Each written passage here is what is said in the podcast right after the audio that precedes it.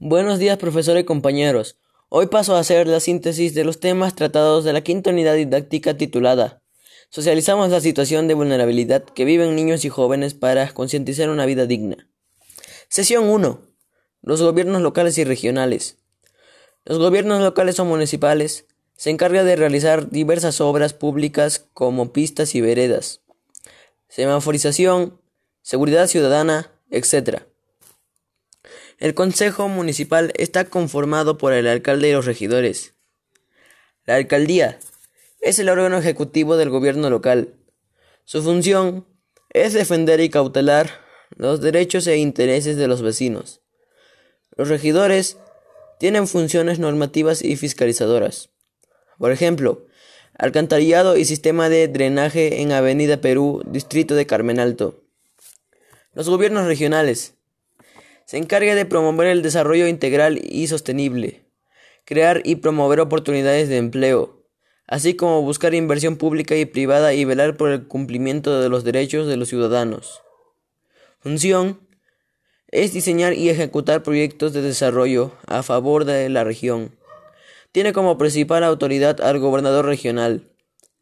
Por ejemplo, pavimentación de pistas y veredas de la Avenida Pérez de Cuellar de Covadonga, distrito de Ayacucho, del 2020 al 2021. Sesión 2. Seguridad Ciudadana. El SINASEC, Sistema Nacional de Seguridad Ciudadana, es el máximo organismo encargado de la formulación, conducción y evaluación de la política de seguridad ciudadana del 2019 hasta el 2023. La PNP, Policía Nacional del Perú, cuya función es garantizar y mantener y restablecer el orden interno, presta protección y ayuda a las personas y a la comunidad, garantiza el cumplimiento de las leyes y la seguridad del patrimonio público y privado, previene, investiga y combate la delincuencia. Por ejemplo, organizar las juntas vecinales para, para fomentar la participación ciudadana y ser la conexión de nuestro barrio con la Municipalidad y la Policía Nacional del Perú para combatir la delincuencia. Sesión 3. La economía. La economía es una ciencia social que se encarga de estudiar los procesos de producción, intercambio, distribución y consumo de bienes y servicios que ocurren dentro de la sociedad. Es por ello que tiene como objeto de estudio entender el comportamiento del ser humano en adquirir y administrar los recursos existentes con el fin de satisfacer sus necesidades como son comida, educación, salud, transporte, entre otros. Bienes y servicios. Los bienes son objetos que pueden ser vistos y tocados, tales como libros, zapatos, sombreros y carpetas, etc. Los servicios son realizados por otras personas, tales como doctores, jardineros, dentistas, peluqueros, etc. El consumo de bienes y servicios satisface las necesidades del consumidor. La producción. La producción es la actividad económica que se encarga de transformar los insumos para convertirlos en productos, bienes y servicios que serán utilizados, utilizados para satisfacer una necesidad y serán intercambiadas dentro del mercado. Los factores de producción. Finalmente, para llevar a cabo la producción de bienes y servicios, se necesita la combinación de los factores de producción, como la tierra, trabajo, capital y la tecnología. La oferta y la demanda. La oferta se define como la cantidad de bienes o servicios ofrecidos por los proveedores y vendedores del mercado, es decir, lo que el productor está dispuesto a producir y a qué precio. La demanda es la cantidad de bienes y servicios que los consumidores están dispuestos a adquirir a determinados precios, en función a sus ingresos. Sesión 4. El Estado y el intercambio económico. El rol del Estado en la economía.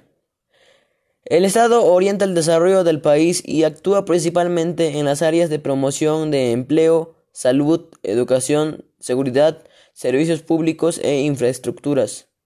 El Estado tiene como deber garantizar la libertad de trabajo, de empresa, comercio e industria. Intercambio económico. Intercambio. Es la transferencia de un producto por otro. En el intercambio se concede el uso, el disfrute y la disposición del producto. A través del intercambio económico se cubren las necesidades de la población al obtener bienes y servicios a cambio de dinero. Conclusión. El SINASEC, la PNP y las demás organizaciones nos ayudan a combatir la inseguridad ciudadana. Pero la seguridad ciudadana no solo es responsabilidad del Estado, sino también de toda la población. Es decir, es responsabilidad de todos nosotros. Para concluir, tenemos que aclarar que la producción es una de las actividades más importantes dentro del sistema económico de cualquier sociedad, puesto que mientras mejor y más eficiente sea este proceso, se podrán producir más bienes y servicios destinados a satisfacer las necesidades de los individuos. La oferta y la demanda afectan a la economía de mercado libre más que ningún otro factor. Si la oferta es mayor que la demanda, los precios bajan.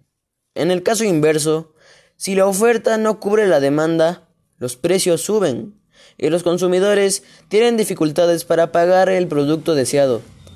Por ejemplo, en los meses en que inicia el invierno, la cantidad de personas que son afectados por gripe y resfriado aumenta, por lo que las farmacéuticas incrementan sus ventas de medicamentos para tratar los síntomas. Esto genera que los precios aumenten a medida que la demanda se acrecienta, generándose de esta manera un desequilibrio en la economía de nuestro hogar. Conocer sobre la economía nos permite tener a la mano una excelente herramienta para entender la realidad económica de un país, una empresa o el hogar. Muchas gracias.